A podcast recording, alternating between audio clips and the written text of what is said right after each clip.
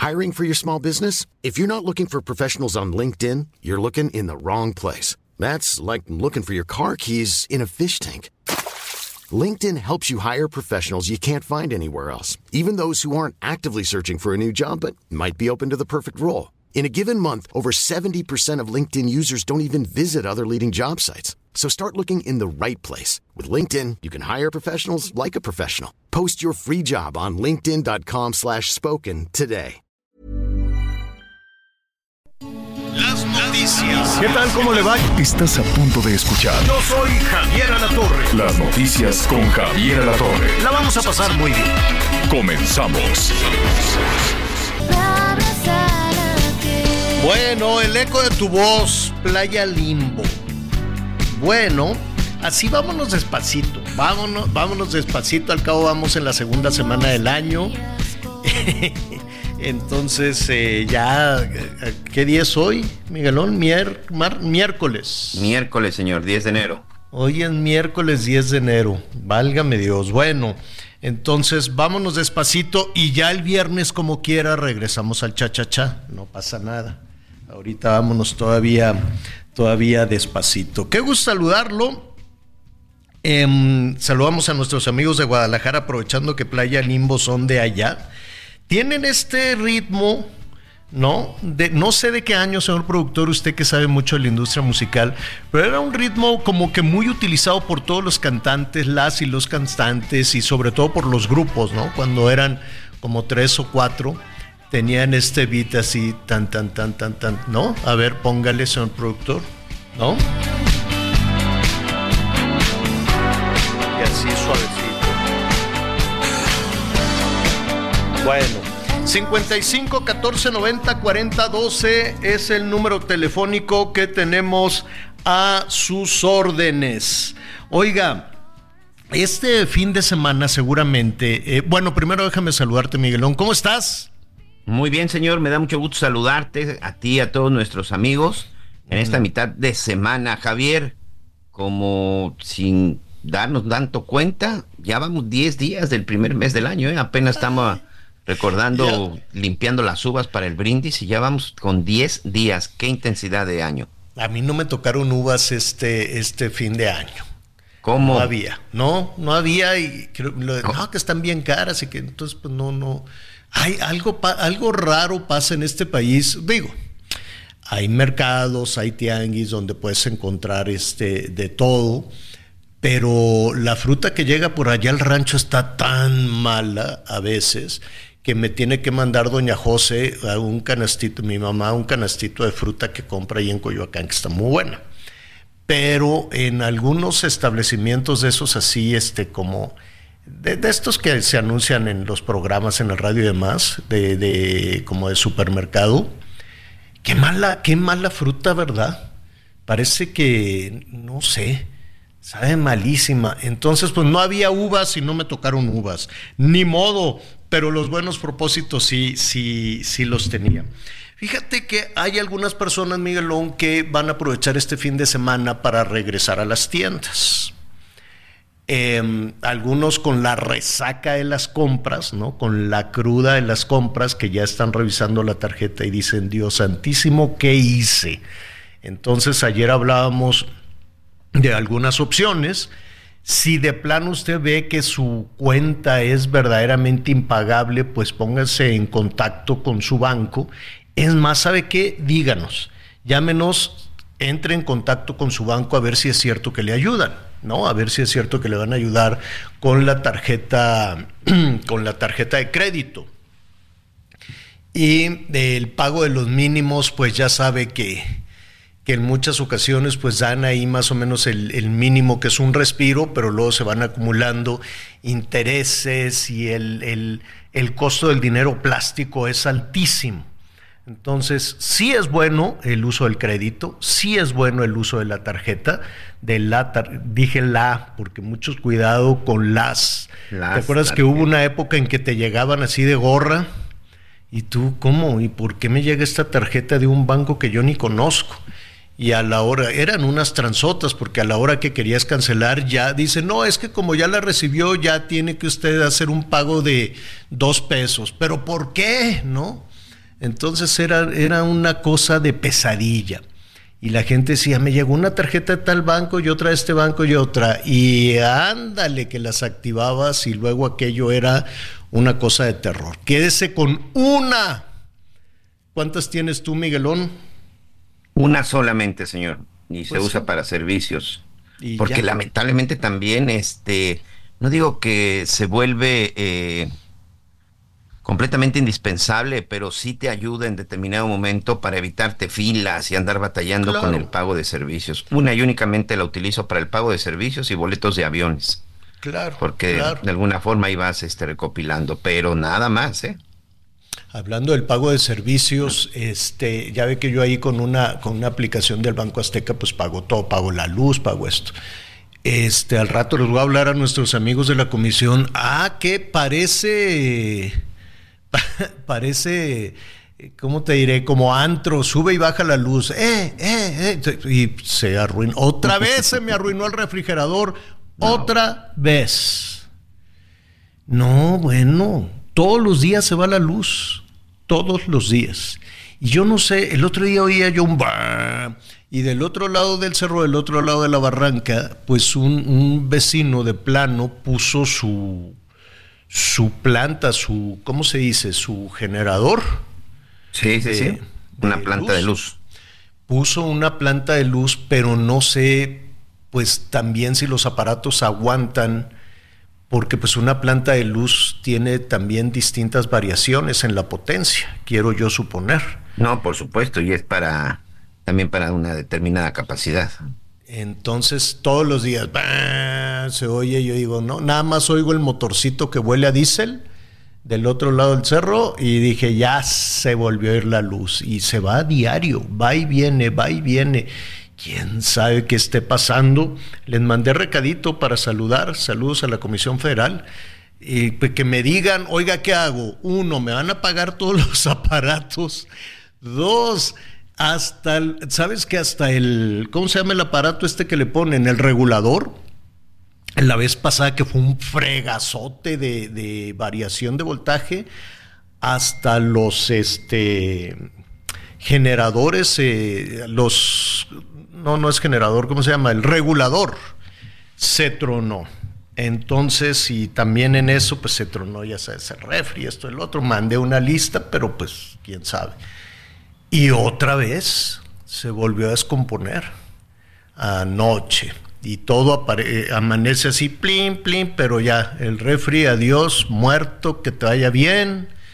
Sí, ya no, hasta aquí llegué, pobrecito, con esas, le dio un paro cardíaco con esas este, variaciones de voltaje. Bueno, eh, eso era por el tema de los servicios, porque pues hay que pagar, ¿no? Se arruina todo, pero de todas formas, este, pues hay que pagar si no te metes en unos berenjenales.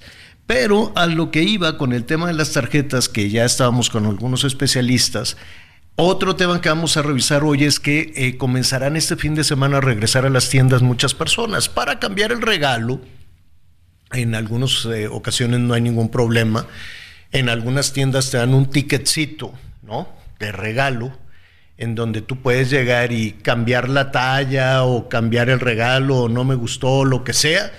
Y ese, con ese ticketcito, pues ya no hay, no hay ningún problema. Pero, ¿qué pasa si te dicen no, ya no?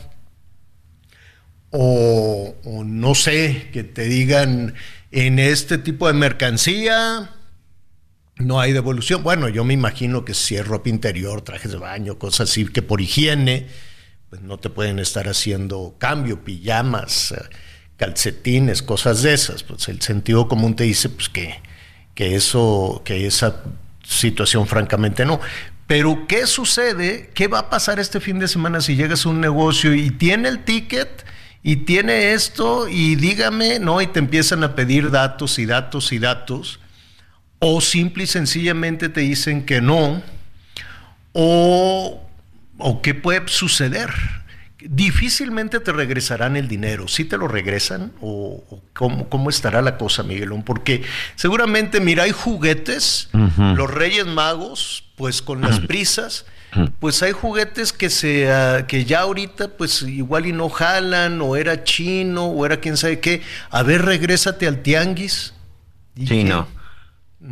No, fíjate que en, en, en, algunos de los casos, este, ahorita nosotros el fin de semana lo hicimos con unas, con unas, este, con unas blusas, con el caso de mis hijas, y efectivamente la tienda no te regresa el dinero, sino en nuestro caso, la tienda nos dio una tarjeta, una especie de, este, pues una tarjeta, por ejemplo, la, el monedero, muchas gracias Leo, este monedero electrónico que la blusa costaba, por decirte una cantidad, 100 pesos.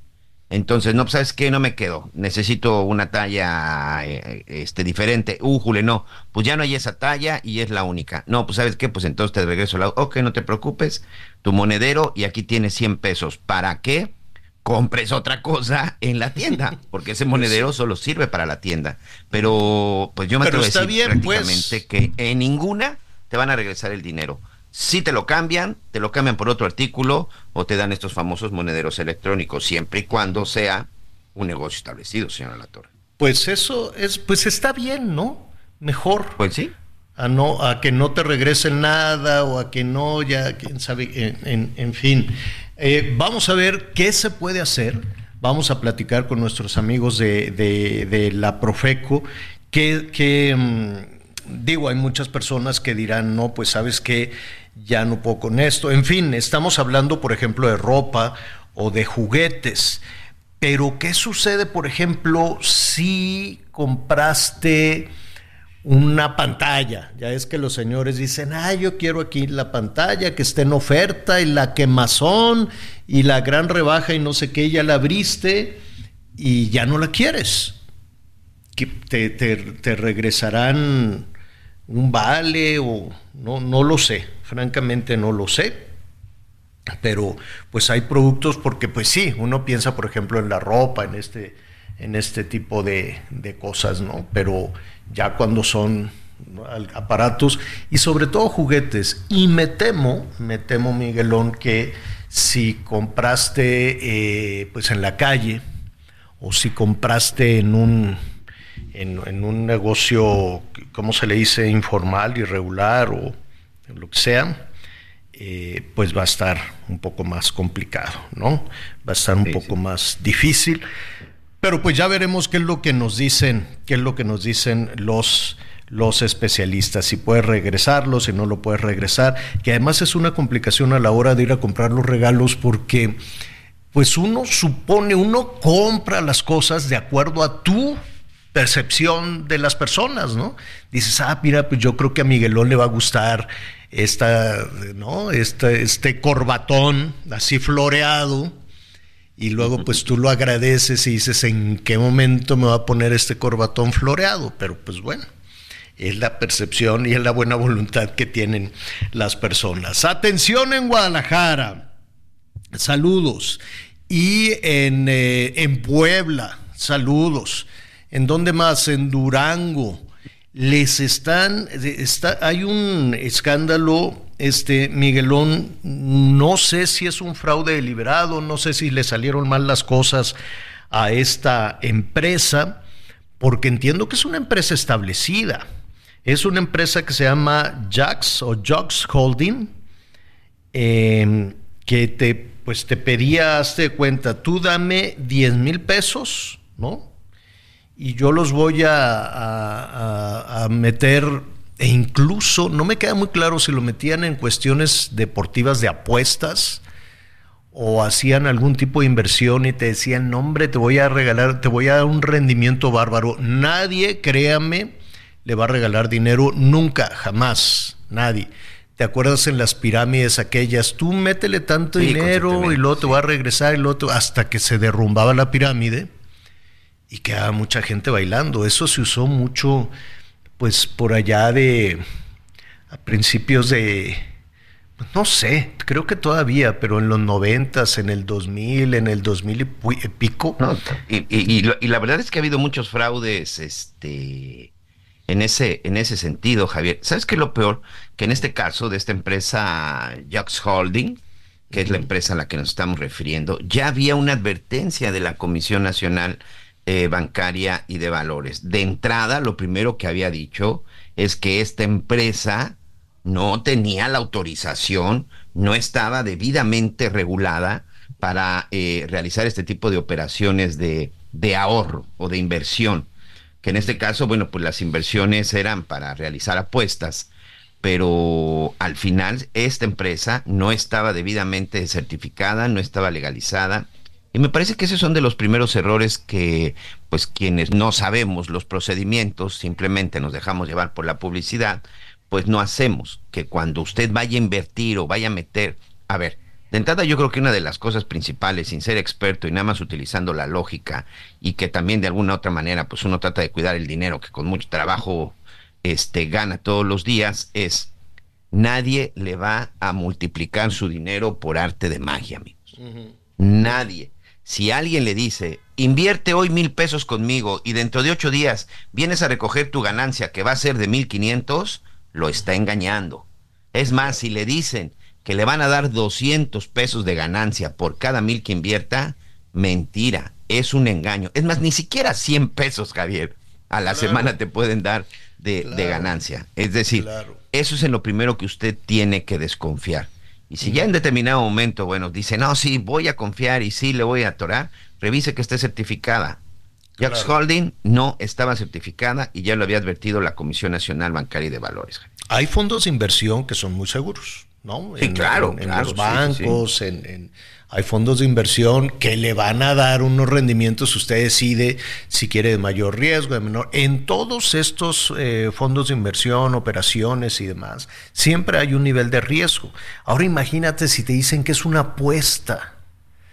Pues si es una apuesta, uno gana y uno pierde, ¿no? Es el sentido común es como un volado, nada más va a ganar uno y el otro va a perder quiero suponer, pero no, que ya viene el fútbol americano, que yo le voy a quién sabe qué, que bueno, eh, creo que apostar el patrimonio en, este tipo de, de, cosas, de juegos, a menos de que te sobre y que te la arriesgues y digas, bueno, el hecho es que son, pues que dicen que hasta 40 mil, Miguel. Sí, 40 mil personas defraudadas Em, habrá que partir, habrá que ver si desde el principio que surge esta empresa iban con toda la intención de robar el dinero o em, desde el principio esta empresa que está en diferentes estados dijo, pues eh, el asunto es así, necesito tu dinero, yo lo juego y vas a ver que te voy a dar algún buen rendimiento. Es decir, puede ser que no se parte de, de, un fraude, pues, orquestado desde el principio, pero pues a ver, si es gente que está en las apuestas y que no tiene una visión y un, y un, soporte financiero y un respaldo económico importante para poder garantizar la inversión de las personas, pues se van enredando y luego le agarran de acá y luego le agarran de allá y hasta que se escapan. Entonces vamos a ver qué sucede. En Guadalajara hay muchas personas eh, defraudadas. De hecho es donde está la matriz, bueno, donde estaba el edificio. Oye, que por cierto, mm. es una empresa, y digo, no, no, no quiero sonar ahí este grosero ni despectivo, es una empresa venezolana. La empresa es venezolana y, esto, bueno, pues ya también incluso lo habían hecho en Venezuela, y con todo respeto, el problema es que en Venezuela, pues no lograron captar las cantidades de dinero, pues que finalmente sí podrían captar en México. Es una empresa de origen venezolano y la matriz se encuentra en el estado de Jalisco. Ahora vamos a preguntar a algunos especialistas, ¿y ahora qué se hace?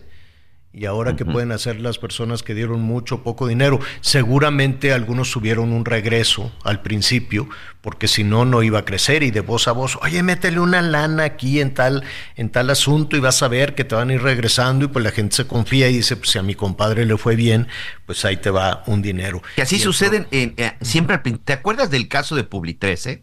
De, de Raúl González González, de aquellos carros en donde tú llegabas y te daban un carro, el modelo que, tú te quisieras. anunciándolo. Tú dabas una aportación mínima y que te lo entregaban con publicidad.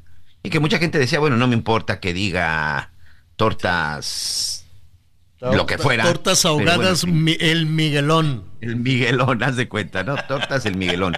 Y que te entregaban tu vehículo y que con el paso del tiempo supuestamente el vehículo iba a ser este iba a ser tuyo.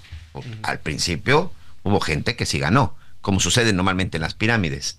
Hay gente que sí ganó, pero precisamente es el gancho porque la gente que sí ganaba iba y le decía, sí, compadre, este, mira la torre, sí, funciona, vente, vamos ahora por una camioneta, este, ahorita ya saqué un cochecito, voy a sacar uno más grande, porque esa era la forma en la que fue creciendo, fue creciendo y se volvió y se convirtió en uno de los fraudes más grandes que se han dado en el país. Y Villax Holding va por ahí, Javier. Al principio sí hubo rendimientos, porque sí tiene ya algunos años operando, pero pues llegó un momento en el que pues ya la gente dice, bueno, ¿y qué pasó con Milana? Y no hay respuesta y hay casos en los juzgados. Son casi 50 mil, señor.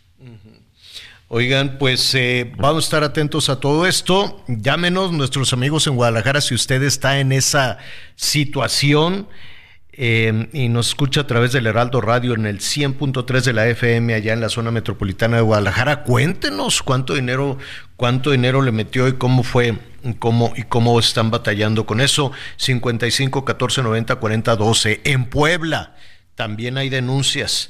En, eh, ¿cómo se llama? En Durango por cierto, el Heraldo Radio 104.3 de la FM allá en Durango, en La Laguna, en Gómez Palacio. A ver, si usted está en esa situación, compártanos, compártanos el, eh, el caso, compártanos quién, cómo lo están... Eh, pues quién te va a asesorar en esas cosas, Miguel, ni que te conteste en el teléfono, pues quién te va a contestar. Y además quieres buscar un nivel de autoridad de que vas, vas y le dices al policía de la esquina, oiga, fíjese que me robaron o, vas a... ¿A dónde vas? Que esa es la otra parte desoladora de todo esto, ¿no? ¿Cuántas personas en este momento que necesitan dinero, pues abren el periódico y ven préstamos inmediatos, sin aval, sin consultar al buró de crédito, llámanos, te doy el dinero y entonces habla la gente, ya sea te llega por redes sociales o no. Sí, cómo no, pero ¿cuánto ocupas? No, pues fíjate que ocupo unos 5 mil pesitos. 5 mil, no hombre, te podemos prestar hasta 25 mil, lo que necesites. Entonces la gente dice, ay, pues ya con 25 mil como quiera. Pero luego, ¿cómo te los pago? No, te vamos a hacer un plan a la medida, en lo que tú puedas. De veras, sí. Nada más, mira, te voy a pedir un favor. Se necesita que me hagas un depósito para tener tu cuenta y para saber y para pagar el papeleo. Pero si te hablo para pedirte dinero, pues sí, te voy a prestar 5 mil, pero deposítame unos 2.500 y eh, aquí para ir haciendo el papeleo y para el abogado y para... Ah, bueno. Y ahí va la gente y les deposita y luego ya no le contestan. Uf. Eso está pasando en este momento, en todos lados. Y si no llegan los colombianos de gota a gota, que son una pesadilla de cómo persiguen, extorsionan y torturan a la gente para cobrarles, Miguel, con unos intereses bárbaros. No han podido acabar con eso, ¿verdad? Y la gente, pues que está en la necesidad del dinero, pues vuelve a caer vuelve acá. ¿Esos que son colombianos? Los de Gota Gota, sí, señor. Son bandas colombianas. es algo que inició precisamente en, Colombia y que posteriormente, bueno, muchos empezaron a replicar aquí, que sí es una situación gravísima porque esos impuestos, esos intereses que te cobran, simple y sencillamente son impagables impagables. Ellos sí es ahí donde te aplican los cobros del 10, 15 y 20% de lo que te pagan. Por cada mil pesos que te prestan, te cobran 200 pesos a la semana, Javier. Evidentemente la gente nunca puede pagar ese dinero y es en donde terminan pues convirtiéndose en rehenes y en ocasiones hasta ceden o tienen que entregar sus propios negocios. 55 14 90 40 12. 55 14 90 40 12 le están cobrando, le están exercionando. Cuéntanos tu historia. Volvemos de inmediato. Conéctate con Javier a través de Twitter, arroba javier-alatón. Sigue con nosotros. Volvemos con más noticias. Antes que los demás.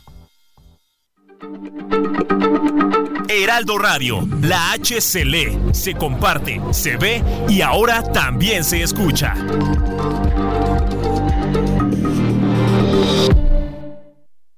Todavía hay más información. Continuamos. Somos más que energía, somos bienestar. Así como llevamos electricidad a todo México, llevaremos Internet para todos. Somos fuentes limpias y renovables. Construimos el Parque Solar en Puerto Peñasco, Sonora, el más grande de toda América. Somos proyectos prioritarios. Electrificamos trenes, aeropuertos y sistemas de transporte, conectando a todo el país. Somos CFE. Somos más que energía. Gobierno de México. Las noticias en resumen. La Fiscalía de Guerrero informó que se mantiene en 52 en la cifra de fallecidos, de los cuales 46 cuerpos ya han sido entregados a sus familias. En tanto, la búsqueda de las 32 personas aún desaparecidas continúa por parte de la Secretaría de Marina. Esto a partir de lo ocurrido por el huracán Otis.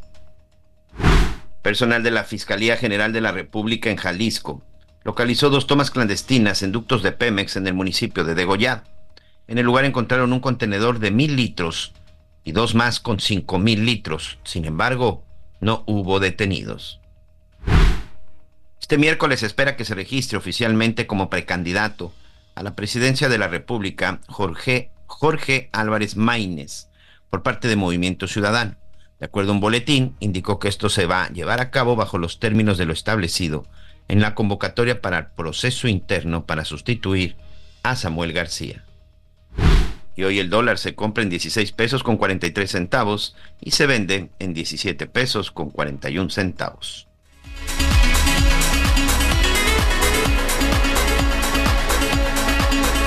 Treinta y 34 personas que difícilmente, y es, es lamentable, es tristísimo, que difícilmente se van a localizar los, las personas que se reportan como desaparecidas después del paso del huracán. ¿Cuántas se dijo? 30 y... 32, señor. 32. Mire, parece, lo hemos visto de pronto en, en, en, en algunas películas y demás pero algunos testigos, algunas personas con las que incluso platicamos porque pues eh, el, Heraldo, TV Azteca, llegamos de inmediato, a unas horas. Llegamos a Acapulco antes incluso que algunas, que algunas autoridades federales que definitivamente no querían estar, no querían ir por, pues no sé por qué razón, no, no quiero especular, no sé por qué, llegaban de lejitos, llegaban hasta Chilpancingo, eh, en, fin, entonces eh, muchas personas nos dicen, y, lo, y lo vimos por, por las condiciones en las que se encontraban algunos edificios, pelones, Miguel, ni un muro, ni un mueble, nada. algunas personas señalan que vieron volar a personas por el aire. Y, lo creo, porque pues eh, hay, hay, edificios que quedaron sin un solo muro, Miguel, sin una sola puerta, sin una sola ventana, sin un solo muro, sin un sitio en donde se pudieran resguardar, ¿no? Ya ves que no, que en el baño, que pues sí, pero los baños también salieron volando. Entonces, con mucha dificultad esas personas que tal vez fueron a dar al mar, que tal vez quedaron entre las toneladas y toneladas de basura que después se, que después se, se, levantaron y tampoco quedó muy claro a dónde fueron a tirar toda, toda esta basura. Eh, en fin, habrá, descansen en paz y ojalá sus familiares pues tengan el consuelo que difícilmente cuando una persona desaparece, sea en un desastre natural, o desaparece en la calle o desaparece de alguna forma, pues es una pesadilla que se queda viva durante muchísimo tiempo, por más que el gobierno quiera reducir o quiera, este, em, ¿cómo se llama?, negar el, número, el número de desaparecidos. Todavía no les entregan los electrodomésticos, los electrodomésticos prometidos es una cantidad impresionante. Se prometió hace meses que les iban a dar, imagínate, 250 mil refrigeradores, por lo menos 250 mil colchones, que las familias pues requieren más de un colchón, 250 mil estufas. Eh, y curiosamente nuestro país, ya lo decíamos, México es uno de los grandes productores de electrodomésticos en el mundo. Nuestro país, en particular Nuevo León, pues este es, abastecedor de electrodomésticos a Estados Unidos, a varios, a varios países. México es una potencia en la fabricación de electrodomésticos. ¿Por qué no se compraron a Nuevo León? ¿Por qué no se compraron a México? Pues es un misterio. Y el gobierno mexicano decidió comprarlos en China y en Corea. Entonces hoy en Palacio Nacional dice, sí, pues no, no hemos entregado los electrodomésticos porque los pedimos a China y los pedimos a Corea entonces, este, pues lleva tiempo. Pues claro que lleva tiempo porque te tienes que formar. O sea, tú, va, tú quieres ir a comprar algo y no tienen ahí eh, un stock, ¿no? Ve a China y tráete 250 mil. Imagínate el flete, imagínate el traslado mm, de 250 mil refrigeradores, 250 mil estufas, 250 mil juegos de enseres de lo que tú quieras y mandes yo no sé en qué momento dijeron, ya los vamos a traer 200, para 250 mil casas destruidas, les vamos a mueblar todo. Viene una frustración espantosa porque eso no puede ser. Y si efectivamente tú quisieras que fuera verdad, no vas y te formas en China, porque ya hay fila, ¿no? Hay fila de compradores, entonces pues, tú vas y te formas. Es como el asunto de las medicinas, ahora te tienes que formar desmantelaste todo, mandaste toda la fregada, bueno, pues ahora te tienes que formar para que te atiendan a los requerimientos de las medicinas. Bueno, pues lo mismo si quieres 250, me das 250 mil refrigeradores. Pues sí, sí te los puedo dar, es un gigante. Pero pues también fórmate en Nuevo León. Creo que es más sencillo el flete y el traslado de Nuevo León Imagínate, aquí a que lleguen a, pues a dónde pueden llegar. Oye, y además dejas el dinero en tu país, que al y dejas el este, dinero en, tu país. Económicamente hablando es algo muy bueno. A menos de que quieras que te lo regalen. Y pues quién sabe si Corea del Norte o Corea del Sur o China, no, no dicen cuál de las dos Coreas. Dices, oye, me regalas 250 refrigeradores. No, regalado no hay nada. ¿A cambio de qué? Ah, exacto. ¿A cambio de qué me estás pidiendo 250 mil refrigeradores? ¿Y qué? ¿Y los vas a entregar en Lázaro Cárdenas? ¿O los vas a entregar en Manzanillo? ¿O los vas a entregar en dónde? Y de ahí bájalos, súbelos a unos camiones y llévalos hasta Guerrero, que no te los robe en ninguno de los 11 o 12 grupos criminales que te puedes ir encontrando ahí en el camino de Guerrero y entrégalos a las familias. Y luego la logística entrega a cada una de las familias. No, bueno. Te digo que los políticos sueltan las cosas con mucha ligereza.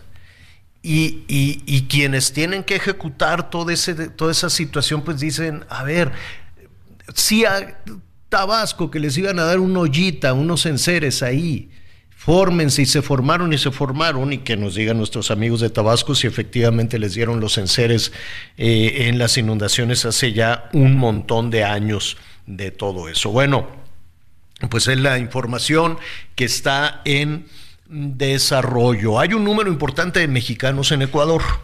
La eh, embajada y la Cancillería eh, dicen que están atentos, hacen una serie de llamados a, los mexicanos o que viven o que están de visita por alguna razón en Ecuador. ¿Y por qué eh, estamos diciendo esto? Porque hay una situación de una crisis fuerte, de una crisis muy grande de violencia el eh, mismo presidente Daniel Novoa, un presidente muy joven de, Ecuador, que estaba resuelto precisamente a terminar con componendas y con acuerdos y con una serie de cosas que incluso desde el gobierno de Correa dicen se habían, eh, se habían hecho una suerte de pactos. Y pactar con un delincuente nunca te va a llevar a ningún lado. El sentido común te lo dice, Miguel. Un delincuente te dice, ay, sí, abrázame y vamos a hacer un pacto, jamás te va a cumplir. Si un político no te cumple, tú crees que un delincuente que de pronto este, dice, ah, pues no, no estoy obligado a cumplirte absolutamente nada. ¿Qué está pasando en, Ecuador? Bueno, es, es eh, la fuga de un criminal, de un líder, de un grupo criminal, que tiene vínculos además con el narco mexicano, con el crimen mexicano, ha desatado este, em, pues es una guerra, una guerra interna contra el crimen organizado. Susana Morán, nuestra colega periodista de Plan B en Ecuador, le agradezco muchísimo esta comunicación. ¿Cómo está Susana? Muy, muy buenas tardes. Hola Javier, ¿cómo están? Un gusto para mí siempre estar en este espacio y gracias por, por permitirme contar sobre lo que está ocurriendo en mi país. A ver, eh, em, todo empezó. ¿En dónde? ¿Qué pasó? Con e, esta fuga, em, fue lo que detonó esta fuga de este líder criminal, fue lo que detonó la violencia. Así es, eh, estamos ya más de 48 horas en, digamos, en estado de emergencia en Ecuador. Eh, después de que se produjera en la mañana, bueno, no se sabe todavía exactamente cuándo se fugó, pero se conoció de, de o, se, se, dieron cuenta eh, que no estaba en su celda en la madrugada del domingo pasado y a raíz de eso pues se ha desencadenado una serie de eventos en Ecuador cuyo clímax máximo pues eh, lo vieron pues ayer cuando un grupo armado incursionó en un una transmisión en vivo de un noticiero de acá de Ecuador, una cosa inédita que ha impactado muy fuerte en la población ecuatoriana y que definitivamente ha causado terror y temor. Te puedo contar que hoy eh, las actividades eh, normales están reducidas, es un país paralizado, un país que lamentablemente eh, muy pocos salieron a la calle y prefirieron trabajar de manera telemática. Las clases están virtuales, los servicios judiciales o los servicios eh, de cualquier tipo, como por ejemplo sacar una cédula, todo eh, en, gran, en gran parte se ha suspendido o se ha trasladado a plataformas virtuales. Esto es como una breve radiografía de lo que está ocurriendo en Ecuador y del impacto que está teniendo pues la situación de violencia. Ayúdanos a entender algo. Estamos hablando aquí de José Macías, eh, alias el Fito, ¿no? Este personaje, entiendo que es un líder criminal importante, es un líder criminal que incluso se había fugado ya de algunas prisiones de, máxima seguridad, un líder de un grupo criminal que se llama Los Choneros y que tiene vínculos, si no me equivoco, con uno de los más poderosos cárteles del crimen en México, el cártel de, de Sinaloa. Ahora, si este hombre se fugó, ¿Qué fue lo que detonó la violencia? ¿Por qué los motines en las cárceles? Entiendo que tienen custodios de las prisiones todavía como rehenes. Algunos elementos de seguridad pueden ser policías o pueden ser militares que siguen siendo cautivos. Pero toda esta violencia em, se detonó después de que se fugó. ¿Por qué? Eh, sí, justamente después de la fuga el presidente Daniel Novoa estableció un estado de excepción a escala nacional. Eso fue el día lunes, es decir, casi un, poco más de un día eh, de la fuga de este personaje.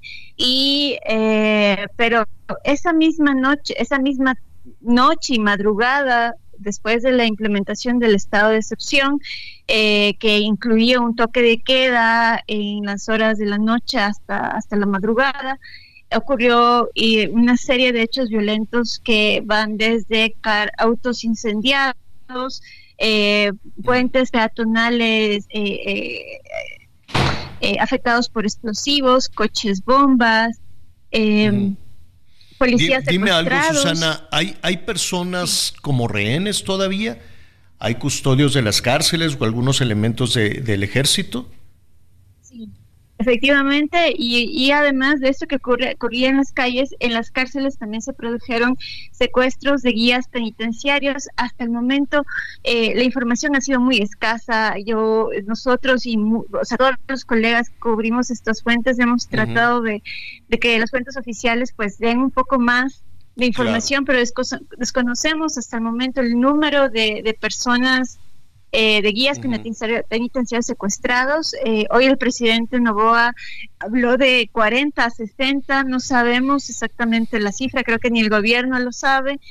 Em, además de eso, hubo algunos episodios de intento de motines eh, y demás. Es decir, hay una situación de constante alarma y ¿por qué se produce eso? Pues todavía hay muchas lecturas, yo no me atrevo a decir, ¿es esta la causa o qué es lo que está ocurriendo? Nosotros como periodistas ecuatorianos, ante la escasez de información, pues todavía nos estamos Estamos tratando también de combatir contra la desinformación y de poder corroborar los datos, así que es muy temprano un poco para explicar, pero en definitiva lo que sí puedo decir es que Ecuador desde el año pasado sufre un eh, sufre uno de los sus momentos eh, más violentos de toda su historia eh, jamás vistos eh, que se agravó con el asesinato del ex candidato presidencial Fernando Villavicencio.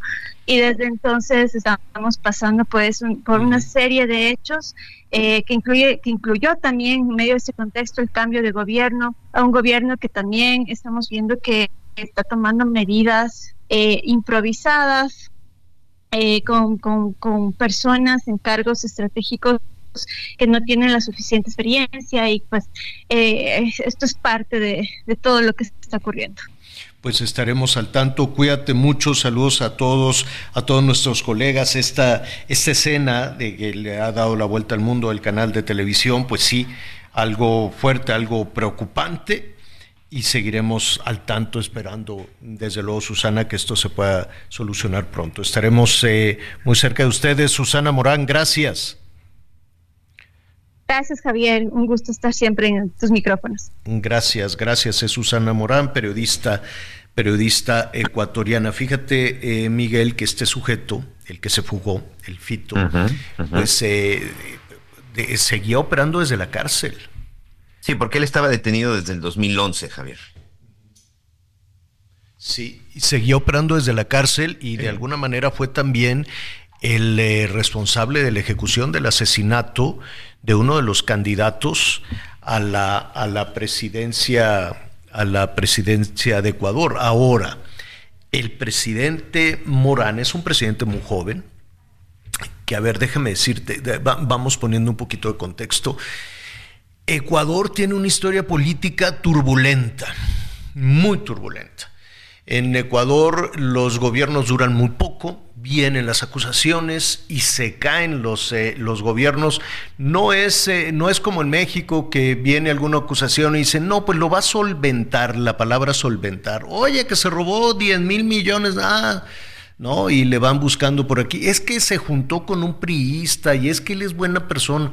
Oye, que se murieron tantos migrantes, ah, bueno, pero es que él no estaba ahí. Oye, que de tal dependencia lo van a solventar porque pues yo creo que es gente muy honesta. Ya ves, eh, eh, hoy mismo se está respondiendo a todas las acusaciones de, descaradas de robo de que ha hecho esta señora, eh, la que era la directora de Notimex, ¿cómo se llama? San Juana. San Juana Martínez. San Juana Martínez, y ya hubo un desmentido. No, yo no creo porque el secretario del Trabajo es muy honesto y porque la secretaria de Gobernación también es muy honesta. Bueno, pues esa es la percepción, pero en los hechos hay una denuncia, hay una denuncia fuerte. Bueno, allá en Ecuador caen los gobiernos, caen los políticos, duran un año, duran meses, duran dos años, lo que tú quieras. Este presidente Novoa es un presidente joven que viene de un proceso electoral muy violento, muy complicado, mataron a uno de los candidatos. Y Daniel Novoa tiene esta inspiración en Bukele. Y dice, yo voy a acabar aquí con el crimen organizado, yo voy a hacer una cárcel como la de Bukele en El Salvador. Y yo quiero acabar con la violencia. Y yo no quiero pactar yo no quiero hacer lo que Correa, que vamos a pactar y que vamos a, negociar y que nos vamos a dar abrazos. Eh. Yo no voy a seguir la política de México ni la política de los anteriores gobiernos.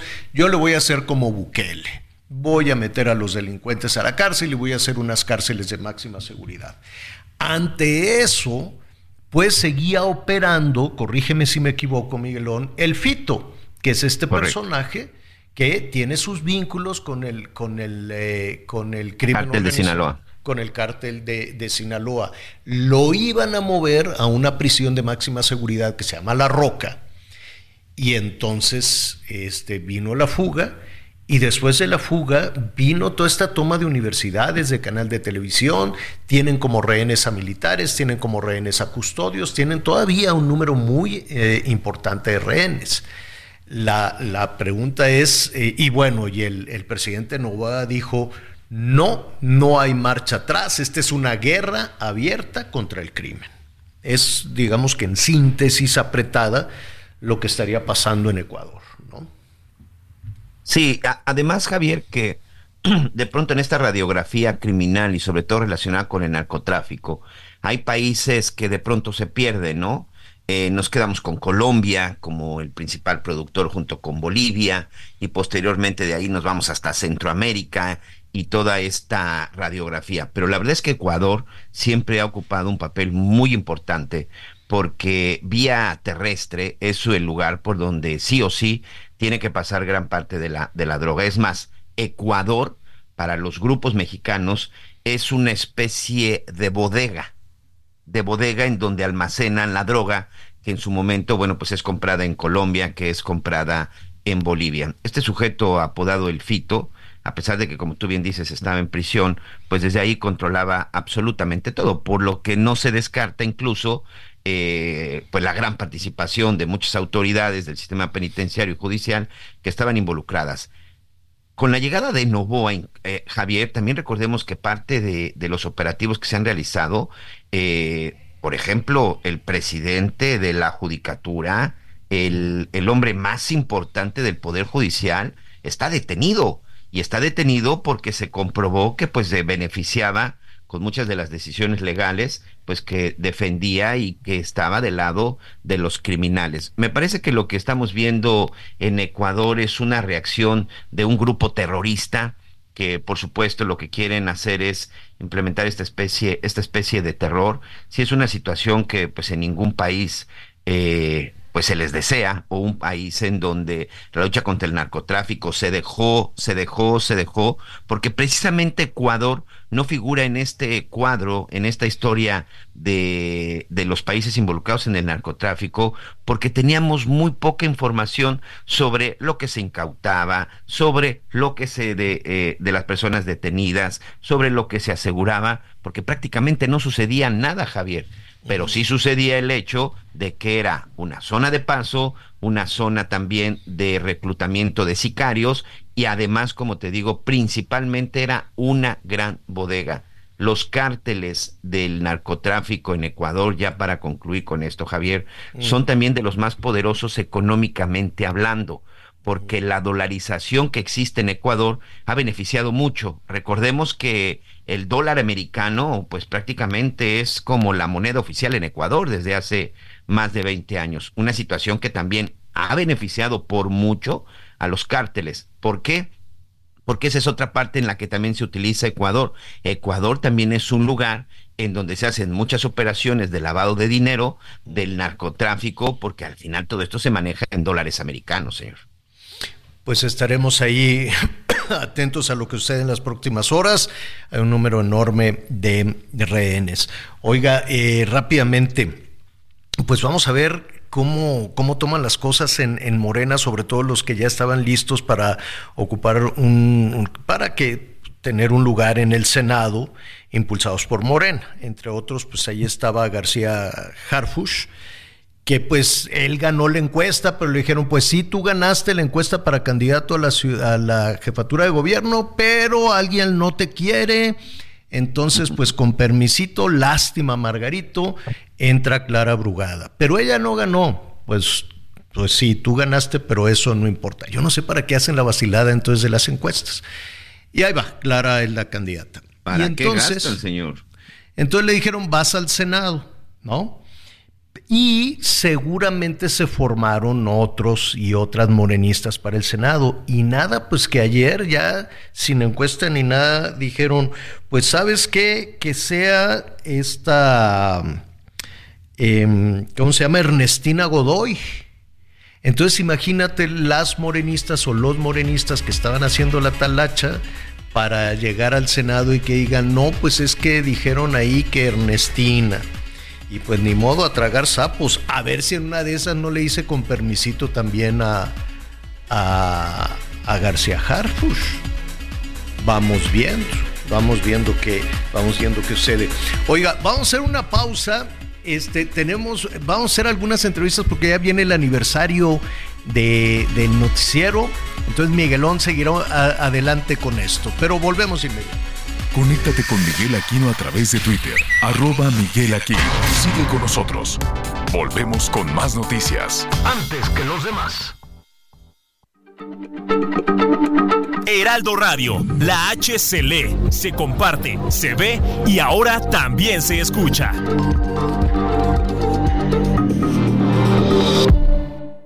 Todavía hay más información. Continuamos. Las noticias en resumen. La Fiscalía de Veracruz informó que fue Hiring for your small business? If you're not looking for professionals on LinkedIn, you're looking in the wrong place. That's like looking for your car keys in a fish tank. LinkedIn helps you hire professionals you can't find anywhere else, even those who aren't actively searching for a new job but might be open to the perfect role. In a given month, over 70% of LinkedIn users don't even visit other leading job sites. So start looking in the right place. With LinkedIn, you can hire professionals like a professional. Post your free job on linkedin.com slash spoken today. Fue vinculado a proceso el exdirector de tránsito de Ciudad Mendoza, Fausto N., por el delito de desaparición forzada. Fue en diciembre cuando se informó de la desaparición de Honorio e Ileana López Espidio, Antonio Sánchez López y Víctor Manuel Adel Sánchez, empleados de una empresa que habían acudido a pagar una multa a la Dirección de Tránsito Municipal. Policías de la Ciudad de México detuvieron a un tercer implicado en el asalto y asesinato de un hombre de origen hindú tras salir de una casa de cambio del Aeropuerto Internacional de la Ciudad de México en agosto de 2023. Se trata de Josué Misael N., alias El Cheche, quien fue aprendido en Ecatepec, Estado de México, y enfrenta cargos por homicidio calificado, robo agravado en grado de tentativa y asociación delictuosa agravada. Un presunto participante en el millonario fraude supuestamente realizado en contra de la Secretaría de Educación de Hidalgo fue vinculado a proceso judicial. El sujeto identificado con las iniciales ARRP había formado parte del grupo de personas que cometió el delito de peculado en contra de las instituciones públicas, conocido como la estafa siniestra. La Fiscalía del Condado de Los Ángeles determinó no presentar cargos por delitos graves en contra de Julio Urias, ex pitcher de los Dodgers, tras ser acusado de violencia doméstica la justicia de Los Ángeles concluyó que ni las lesiones de la víctima ni los antecedentes penales del acusado justifican una presentación por un delito grave. Muy bien, muchas gracias, muchas gracias, amigo Ángel Villegas por este, por este reporte. Y bueno, como siempre, quiero por favor pedir este su apoyo, pedir su ayuda para poder apoyar a una persona que en este momento se encuentra en el Hospital Ángeles del Pedregal. El señor Eduardo Varela Casanova está solicitando cualquier tipo de sangre, cualquier tipo de sangre para poder llevar a cabo pues una intervención que le tienen que realizar, pero bueno, pues necesita eh, varios donantes. Él se encuentra en la habitación 113 del Hospital Ángeles del Pedregal. Muchas gracias por sus mensajes, amigos. Gracias precisamente por esta, por esta confianza y bueno, pues esperemos que alguien pueda asistir y que evidentemente se requieren varias personas, bueno, puedan hacer este, este donativo. Y precisamente vamos a aprovechar para recordarle a todos nuestros amigos nuestro número de contacto, nos da mucho gusto su participación. 55 14 90 40 12. 55 14 90 40 12. Ahí está, por favor, para que nos manden sus mensajes, mensajes de texto, mensaje, mensaje de voz. Eh, aquí nos dicen, por ejemplo, buenos días, Javier, Anita, Miguel. A mí me llegaron un chorro de tarjetas sin pedirlas, con un mínimo de cinco mil, y para pagarlas tuve que inmigrar a los Estados Unidos con mi documentado. Gracias a Dios las pagué. Saludos desde Zapopan, Jalisco. Mi nombre es Antonio Ayón. Gracias, muchas gracias, Antonio. Hola, feliz, feliz año respecto a lo de la eliminación de las AFORES. No he escuchado algún comentario, información respecto a la corrupción en el IMSS antes y después de 97. Imagino que de 1997, que terminó con las pensiones y otras cosas. Agradeceré, sean más objetivos y solo no criticar al presidente. Muchas gracias, Edgar, Edgar Ruiz, desde Zapopan. Saludos desde Tampico Hermoso de Luis Enrique Sánchez y un saludo al grupo de los Mendozas. Gracias, gracias a todos ustedes. Saludos desde Guadalajara, Laura Rodríguez. Me ayudan con la plataforma para la vacuna de Moderna que se aplicará a las personas con enfermedad pulmonar. Este se la mandamos, doña Laura, por supuesto, con mucho gusto. Gracias, saludos. Me hacen, me hacen el día. También aquí tenemos otro mensaje que nos preguntan acerca de las afores, eh, que hay de cierto acerca de que si las afores y las pensiones pasan al gobierno, todos correrían riesgos. Pues sí, es una revisión que están haciendo ahí algunos especialistas. Tendríamos que conocer bien, bien la propuesta y sobre todo lo que estaría solicitando el presidente Andrés Manuel López Obrador. Y aquí vamos a ir avanzando con ese tema tan importante, tan importante porque sin duda mucha gente que ha estado trabajando y hoy que existe esta incertidumbre de qué va a pasar con su dinero, pues por supuesto que es algo que debe de ser principal y fundamental en cualquier momento. Bueno, ya lo platicaba Javier Alatorre sobre eh, pues mucha gente que ha regresado regalos, mucha gente que de plano tiene que acudir a las tiendas, en esta celebración de Reyes Magos, pues nunca falta, digo, son millones de juguetes, millones de regalos los que entrega Melchor, Gaspar y Baltasar, y de pronto pues hay alguno que podría tener ahí este, eh, pues a lo mejor llegó el juguete equivocado o a lo mejor llegó con algún tipo de daño. ¿Qué es lo que se tiene que hacer? David Aguilar Romero, él es el Procurador Federal del Consumidor, me da mucho gusto saludarte. A nombre de Javier La Torre, te manda, te manda un saludo, David unos minutos más estará eh, de regreso con nosotros, eh, pero sobre todo, bueno, pues tratar de entender que pues si hay una ley que protege a la gente en determinado momento si quiere devolver algún regalo o algún tipo algún tipo de juguete. Gracias y bienvenido. Y primero que nada, no nos habíamos saludado, desearte el feliz feliz año en este 2024. Muchas gracias, Miguel, igual para ti, para Javier, para todo el auditorio, que tengan muy feliz año y aquí estamos para servir desde Profeco. Después de enero es cuando las tiendas empiezan a recibir seguramente, después de diciembre, perdón, y ya en enero es cuando la gente empieza a decidir hacer cambios y esto. ¿Tienes ya reportes? ¿Cómo han estado estas solicitudes? ¿Qué le dice Profeco a la gente que en determinado momento quiera devolver algún regalo, alguna, alguna prenda, algún juguete? Claro que sí, Miguel. Mira, pues hasta, hasta el día de hoy no tenemos todavía ningún reporte que me hayan informado en las 38 oficinas que tenemos en, en todo el país. Está todo tranquilo, podemos decirlo así, pero desde luego es bien importante estar al tiro porque, bueno, el consumidor tiene derecho a que le cambien el producto que le entregaron, que compró, que adquirió, en caso de que no funcione o bien si es algún otro tipo de artículo, si viene incompleto. Tiene derecho a la devolución de, del monto que, que pagó. Fíjate que esa parte me gusta. Tienen derecho. La gente debe de saber qué es el derecho, qué es su derecho en determinado momento solicitar este el cambio, no en ocasiones la devolución, porque por las leyes o por el reglamento de las de las tiendas no te devuelven dinero, pero sí cambiarlo y sí a lo mejor este realizar ahí una bonificación, ¿no? Cuando hay alguna situación en donde el cliente no esté satisfecho plenamente con lo que se anuncia en el empaque, en la envoltura, en la caja de este tipo de productos y otros también por ley, tiene derecho a recibir una bonificación. Te pongo los ejemplos. Mira, por ejemplo, cuando el contenido neto de un producto o la cantidad entregada sea menor a la indicada en el envase, recipiente o empaque, tiene derecho a la bonificación. En el caso de un juguete que no corresponde a la calidad a la marca o las especificaciones ofrecidas tiene derecho a una bonificación. Hay veces que vemos algo en la foto y nos encontramos con que era de un plástico más delgado, e inclusive por ejemplo que, que, salió roto, quizá a la hora de manipular los paquetes o algo, a la hora de abrirlo llegó roto, cuando el producto no cumple con las normas oficiales mexicanas.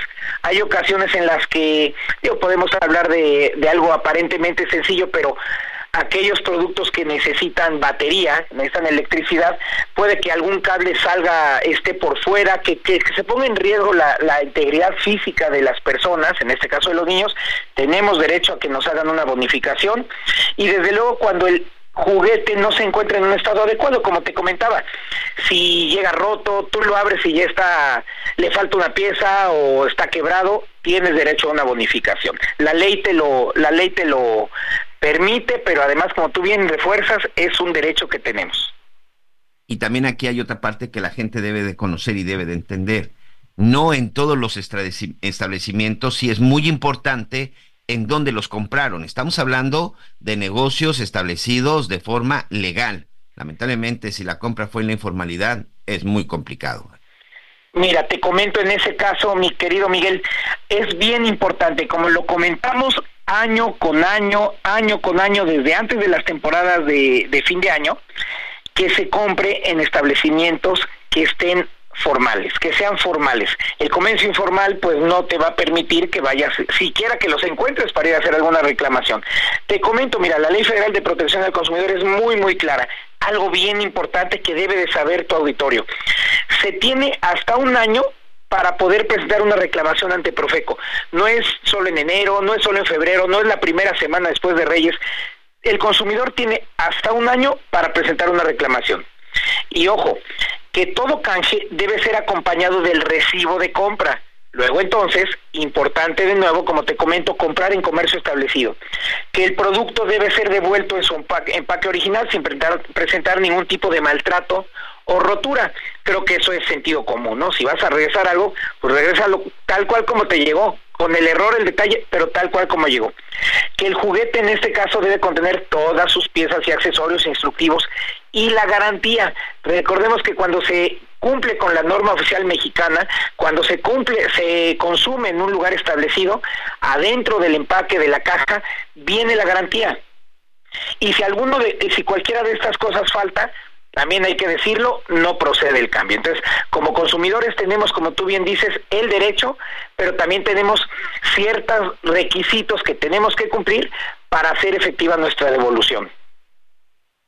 Y otra de las cosas que, para que nuestros amigos este, sepan, David, ¿cuál es el procedimiento? Y, y, me parece que ahorita que me dices que te han reportado en todas estas delegaciones que todavía no ha habido incidentes, pero ¿cuál es el procedimiento si en determinado momento yo cumplo con todos estos requisitos, llego y no me quieren hacer válida la garantía o la devolución? Como te comento, tan fácil como llegar con tu recibo de compra, este no necesariamente tienes que llevar el artículo, si te es posible sí, pero quizás es algo muy voluminoso, con llevar tu recibo, poner la queja ya sea por nuestros mecanismos que tenemos con Express, con Cilianet o personalmente en la oficina más cercana que tengamos eh, este, a la mano de Profeco, se pone el recibo, se da el testimonio o se explica la situación. Profeco genera ese expediente, te da un número de folio y entonces ya nosotros nos ponemos en contacto con el negocio o comercio para buscar primero que nada un mecanismo de conciliación, como todos ustedes saben es lo que procuramos nosotros, primero la conciliación. Y de lo contrario que haya una negativa del comercio o algo, pues ya tenemos que entrar nosotros con una medida coercitiva para que se haga efectivo ese cambio. De pronto cuando se aplican estas medidas, eh, aún así se sigue protegiendo al consumidor, porque bueno, la pregunta es, a lo mejor el, negocio se niega, se lleva a cabo una multa, ¿y qué pasa con el consumidor? Mira, a final de cuentas todo está pensado desde, ahora sí que podemos hablar de años atrás, desde, desde el tema legislativo en su momento, cuando se, se hizo la Ley Federal de Protección al Consumidor, las modificaciones que pueda haber habido en, a lo largo de estos años, pero está diseñado de tal manera que al el negocio para empezar tiene que cumplir. Y el no hacerlo, créeme que la multa que, le, que se le pueda aplicar va a estar muy por encima del costo que el mismo negocio eh, que el costo que el mismo negocio tendría para hacer efectiva esa devolución o esa bonificación. Entonces créeme que en la mayor parte de los casos y me estoy refiriendo a casi el 100% al negocio le conviene hacer válidas las garantías hacer válida la bonificación o en su caso la devolución. Oye, para hacer 10 de enero y el reporte que tienes en este momento de cero significa que, porque seguramente mucha gente está devolviendo. Yo, por ejemplo, fue el caso con unos regalos con mis hijas, que se hizo también ahí el cambio y la devolución y no hubo ningún problema. Pero bueno, también significaría pues que las cosas están avanzando bien, que los negocios están cumpliendo y que el consumidor pues está haciendo valer su derecho, ¿no? Sí, Así es, mira, y además algo bien importante, te quiero, ahorita estoy checando aquí unos datitos. Fíjate, el año pasado, y, es de no creerse, ¿eh? para bien, el año pasado, para febrero de 2023, tuvimos cuatro denuncias, quejas o reclamaciones por este tipo de cuestiones en cuanto a juguetes adquiridos en la temporada de Reyes Magos. Entonces, imagínate, la multa para un negocio, para empezar, nomás para empezar, es de alrededor de 40 mil pesos. Entonces, imagínate a alguien que llega y reclama por, por un juguete, una carreterita, un trenecito o algo. El negocio tiene el incentivo mayor para, para actuar conforme a la ley. De lo contrario, imagínate pagar 40 mil pesos por no querer cambiar un, un muñequito de peluche que vino con la costura mal, pues no les costea. No, no hay manera, no hay manera. Bueno, pues ahí está. está diseñado de esa manera. No, pues ahí está. Bueno, pues David Aguilar Romero, Procurador Federal del Consumidor, muchas gracias. Solamente recordarle a todos nuestros amigos, bueno, cualquier situación, ya escuchó usted la forma de comunicarse. Y si no, recuerde este número que desde niños todos nos aprendimos. 55 68 8722. 55 55 68 8722. Efectivamente, desde hace años que está ese teléfono disponible.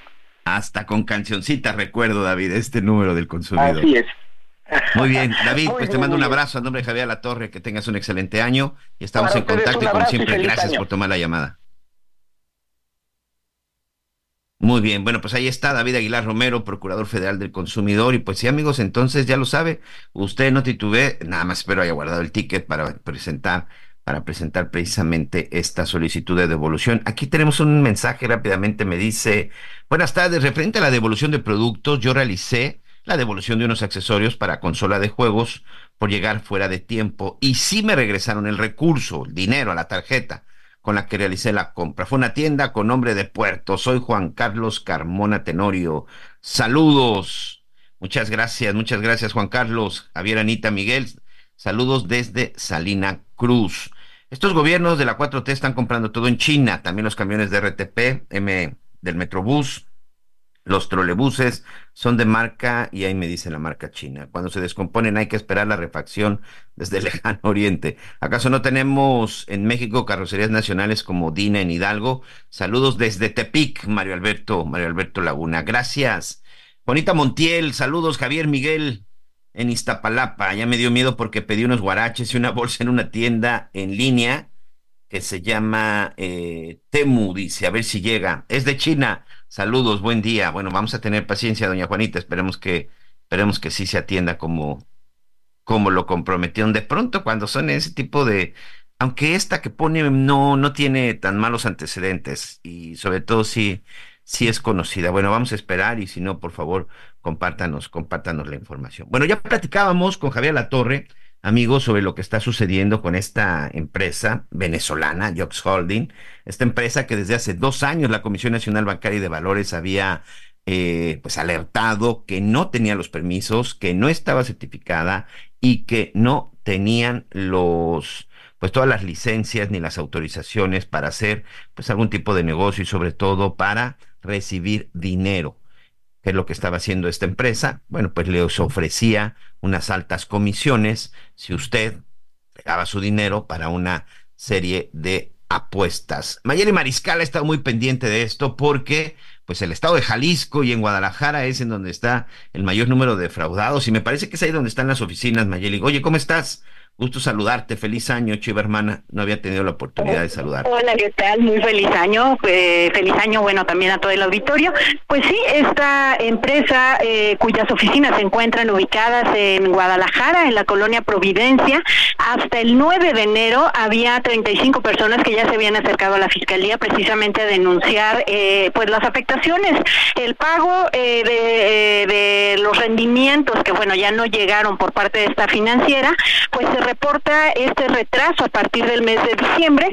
Sin embargo, eh, pues también la autoridad está eh, llamando a aquellas personas que se vean afectadas en su patrimonio para que se acerquen a la fiscalía, sobre todo a denunciar y pues principalmente eh, que no se confíen en el caso de aquellas financieras que estén ofreciendo algunos rendimientos altos. Esta empresa, pues a partir de algunas apuestas deportivas principalmente es eh, la forma en la que operaba y a través de la cual eh, se ofertaban estos altos rendimientos a los inversores. Sin embargo, eh, pues bueno, ya como han estado surgiendo en el tema inmobiliario, ahora en este tema del trading deportivo, pues el llamado es precisamente para no dejarse o buscar un alto rendimiento Y eh, repito, pues son hasta el 9 de enero eh, que la Fiscalía del Estado había reportado al menos 35 personas y que ya habían denunciado. Este, esta forma de operar de, de, esta, de esta empresa y que ya veíamos que tiene por lo menos un par de años, este Mayeli, de alguna u otra forma empezó a atraer. Por ejemplo, en el estado de Jalisco sí se hablaba, sí se decía, la gente estaba emocionada, sí creía en la forma en la que estaba operando en un principio. Sí, pues de hecho eh, confiaron eh, su, su recurso económico, su patrimonio en estos inversores. Hasta estos momentos no habían tenido ningún problema, digámoslo así, para eh, pues para poder recibir estos altos rendimientos. Sin embargo, ya en diciembre es cuando comienzan con este retraso. Obviamente hubo quienes ante esta situación pues se acercaron a preguntar a ver cómo estaba operando la empresa y bueno, fue ahí cuando se encendieron las alarmas, incluso a través de redes sociales algunos inversores estuvieron pues comunicándose, alertándose entre sí porque pues ya se avisoraba que no solamente iba a ser un retraso en el mes de diciembre, digo, eh, todavía no llegamos a la primera quincena de enero y pues ya están eh, pues preocupados y ocupados a aquellas personas que tenían sus recursos en esta empresa.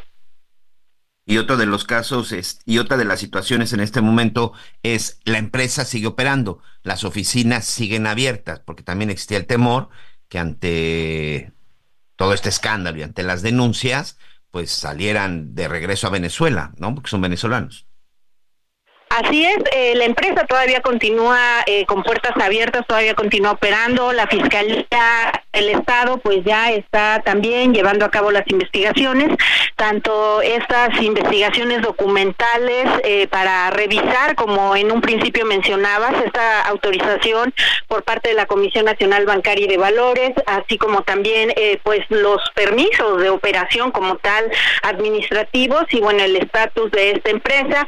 Por lo pronto eh, la Fiscalía incluso ha alertado sobre esta y otras empresas, porque bueno reitero, no es la primera ocasión en la que se denuncia el incumplimiento de rendimientos o de pagos, eh, temas eh, en donde pues lamentablemente los ciudadanos invierten su patrimonio y son eh, afectados en este tipo de empresas, así es que pues bueno, quienes nos estén escuchando y tengan alguna inquietud, pues acercarse a la empresa, pero principalmente también a la Fiscalía, a la Comisión Nacional Bancaria, sobre todo para revisar que estén debidamente registrados y sobre todo no dejarse deslumbrar también por los altos rendimientos. Sí, era ofreciendo un rendimiento hasta del 3.5% por cada 10 mil.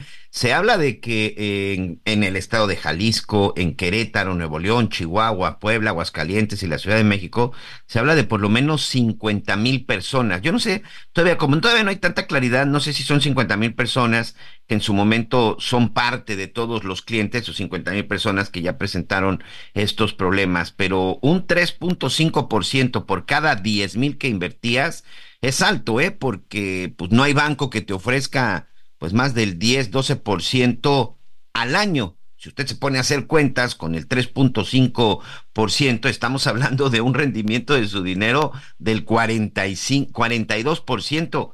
Pues sí, sí, es un gran negocio, así lo vemos, Mayel. Así es, es un gran negocio, pero bueno, como eh, suele suceder, pues el dinero fácil y también con arriesgadas inversiones, pues eh, puede llegar a perderse en un momento dado, eh, como pues posiblemente, no hay que hablar de que bueno, ya esté perdido, insisto, fue el no pago de rendimientos del mes de diciembre y pues ojalá que bien la empresa o las autoridades pues pongan solución también a todo esto. Es muy importante lo que acabas de mencionar. Vamos a esperar, a lo mejor por ahí, por fin de año, cierre, este, pues se pudieron haber retrasado. Vamos a esperar el 15 de enero. Y por lo pronto, pues un saludo para todos nuestros amigos en Guadalajara, en todo el estado de Jalisco. Un abrazo, Mayeli. Feliz año. Feliz año y un abrazo para todos también. Y seguimos atentos de este y otras más informaciones. Muchas gracias. Oye, ya que estamos en este tema de, de Jalisco, déjeme decirle que este el gobernador Enrique Alfaro publicó un tuit en donde no se lee nada contento, todo lo contrario, está ahí poniendo en sus redes sociales un mensaje, sobre todo por el destape que dio ayer eh, eh, Samuel García y su esposa, la señora Mariana Rodríguez, del coordinador de Movimiento Ciudadano, de Jorge Álvarez Maínez, en donde lo están destapando como el como precandidato a la presidencia de la República en lugar de Samuel García. Por ahí el gobernador Enrique Alfaro dice que pues que lo había advertido, la falta de seriedad que estaba teniendo su partido, y dice ayer que vi el anuncio de Samuel García desde Moleón, destapando a Jorge Álvarez, no lo podía creer, en una mesa con botana y cerveza, el gobernador se asumía como líder de nuestro movimiento y nos dictaba instrucciones sobre el camino a seguir. Quienes usan la idea de lo nuevo para disfrazar lo absurdo, los que nos metieron en el callejón de la banalidad, el callejón de la no política, no son los líderes de este proyecto, dice Enrique Alfaro en un tuit bastante largo. Voy a hacer una pausa, pero cuando regresemos lo terminamos de revisar. Está enojado, está enojado Enrique Alfaro en el estado de Jalisco. Regresamos con más en las noticias con Javier Alfaro. Conéctate con Javier a través de Instagram. Arroba Javier-Alatorre. Toda la información antes que los demás. Ya volvemos.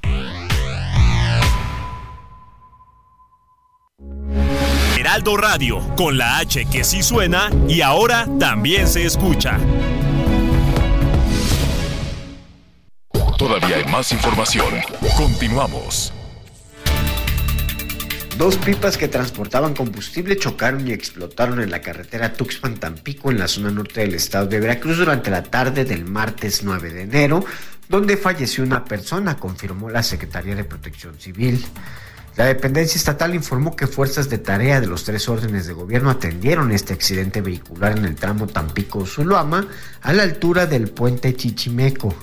El siniestro ocurrió en los límites de Veracruz y Tamaulipas en la comunidad conocida como Orconcitos, perteneciente al municipio de Zuluama de Mascareñas ubicado en territorio veracruzano. En el percance se vieron involucrados un tráiler doble remolque tipo salchicha y un camión tipo pipa, ambos cargados de combustible que chocaron de frente y se incendiaron, alcanzando a un automóvil compacto y una camioneta pick-up. Debido a la gravedad del percance, se tuvo que desviar la circulación hacia el municipio de Pánuco para agilizar la vialidad en la región huasteca de la entidad veracruzana. Informó desde Veracruz Juan David Castilla. La Procuraduría Federal del Consumidor informó que 131 vuelos de Aeroméxico han sido cancelados entre el 6 y el 9 de enero, dejando a 19.135 pasajeros afectados tras las revisiones de los aviones Boeing 737.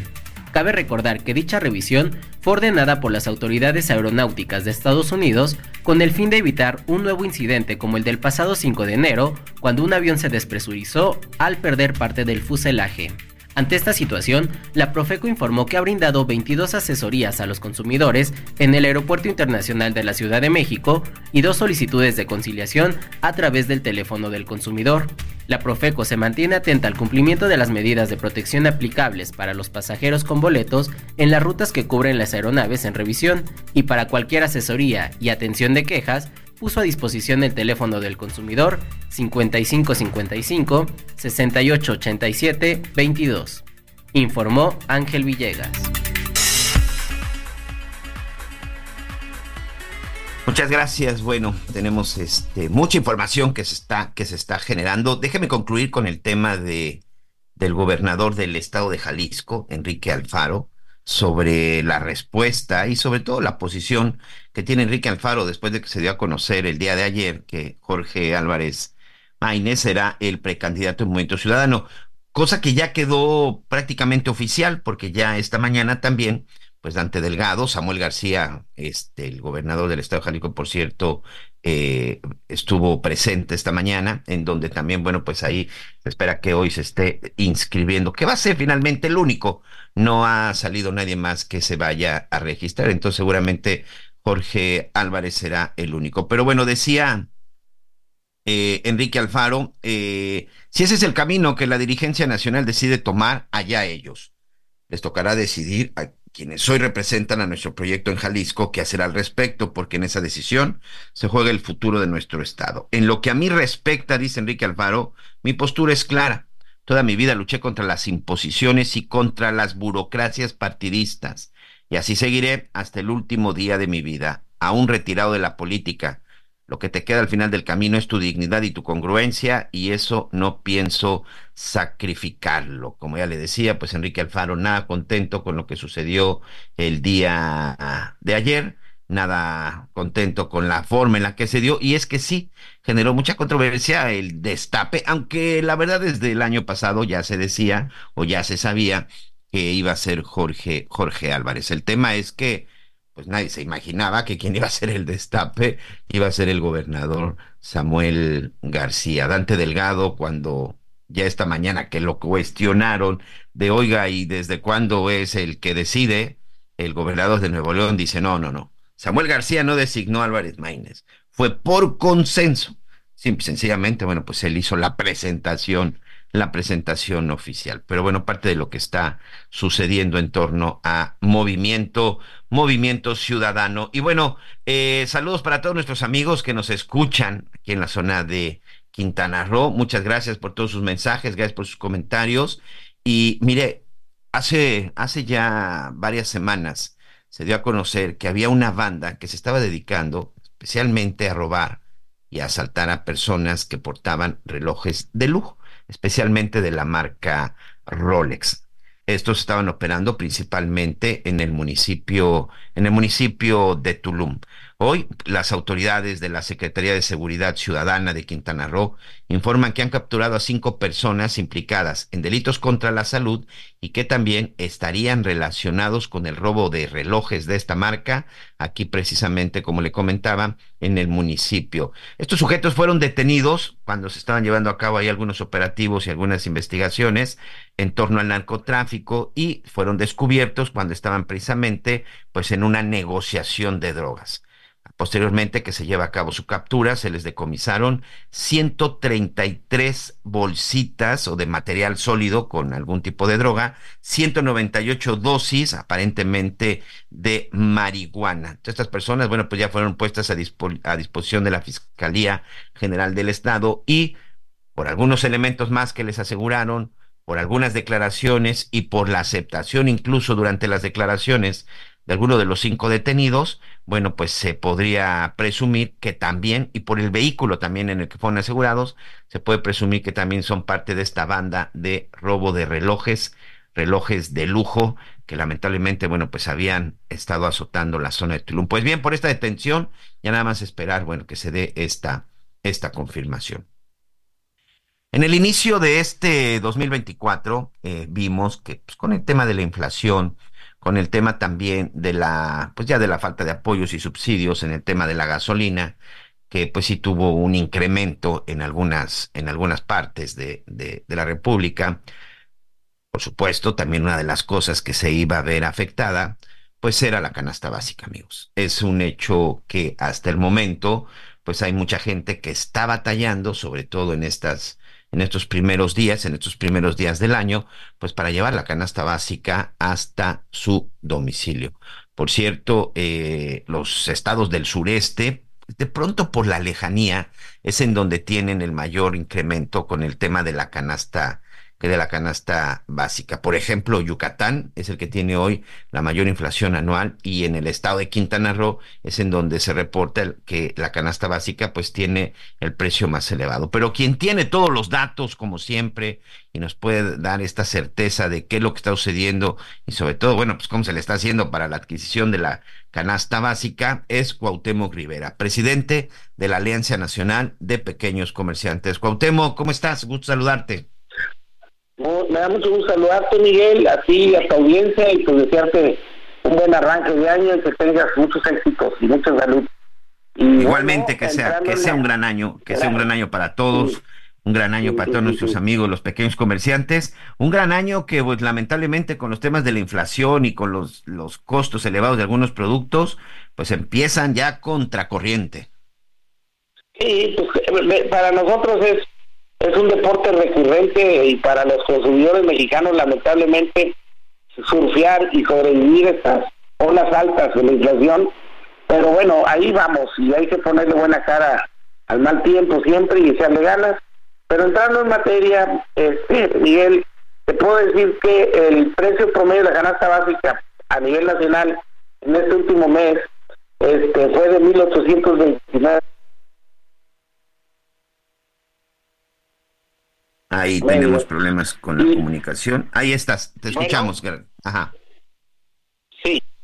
Adelante, Cuauhtémoc. Nos este, decías que para el cierre del año estaba en 1800 29.40 con este con un incremento de 1.87% y 33 pesos con 49 centavos. Los estados que más incrementaron la canasta fueron Quintana Roo, Tabasco, Sonora, Aguascalientes y Jalisco.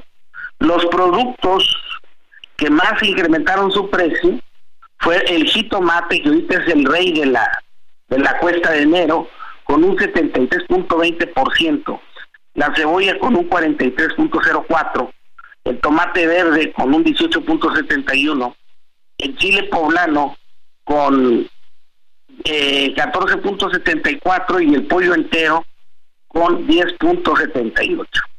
Entonces, este, lo, como podemos ver, eh, la inflación sigue golpeando fuerte a, la, a, la, a los costos de los alimentos en el país hicimos otra comparativa, otro corte, Miguel, interesante, creo yo, de enero 23 a enero 24. La canasta en enero 23 estaba en 1714.37. La canasta en enero de 2024 está en 1829.40. Es decir, en México se incrementó más de 115 pesos el costo de los alimentos esenciales del país. Y en el caso del segmento de los frescos, que son frutas, legumbres y verduras, se ha incrementado en más de 112% en general. Entonces esto lo acaba de incluso confirmar INEGI y nos da idea de cómo se encuentra la situación en materia de aquello que los consumidores mexicanos o sí o sí tienen que comprar o tenemos que comprar pues para hacer los alimentos en casa. Hemos platicado muchas veces sobre las causas de estos incrementos como tú bien dices, en el caso, por ejemplo, del, jitomate, veíamos en algunos lugares donde lo estaban comercializando en 60, 80 pesos, pero también regresamos al tema de las regiones, de que dependiendo la región del país, es el costo, porque hay una serie de complicaciones, una serie de complicaciones, en algunos casos la sequía, en algunos casos el crimen organizado, y que eso al final también ha estado encareciendo los productos, Cuauhtémoc.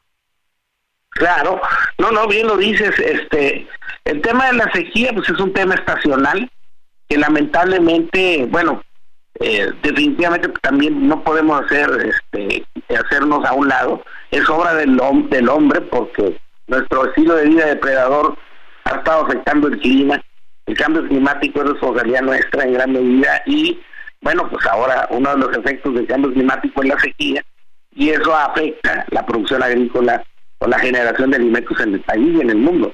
Pero en el país está afectando duramente, la sequía lleva ya jugando, jugando cerca de una década de manera constante, afectándonos ya con el niño, ya con la niña. En el caso de la inseguridad, el tema de la inseguridad es otro asunto. Los mexicanos hemos sido testigos y, ya el gobierno federal pues también ya aceptó la realidad como va.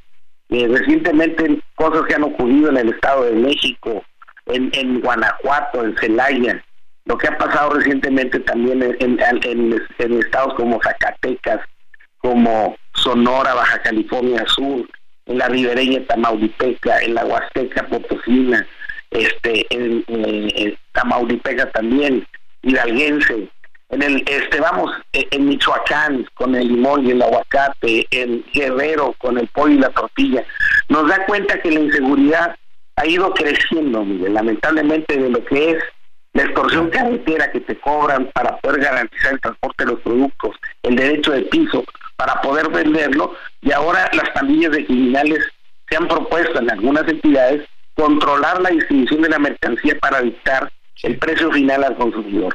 Está muy difícil la situación. El pollo es una de las cosas que hemos visto, por ejemplo, en Guerrero o en Michoacán con el tema del limón, con el tema del aguacate, ¿no? Exacto.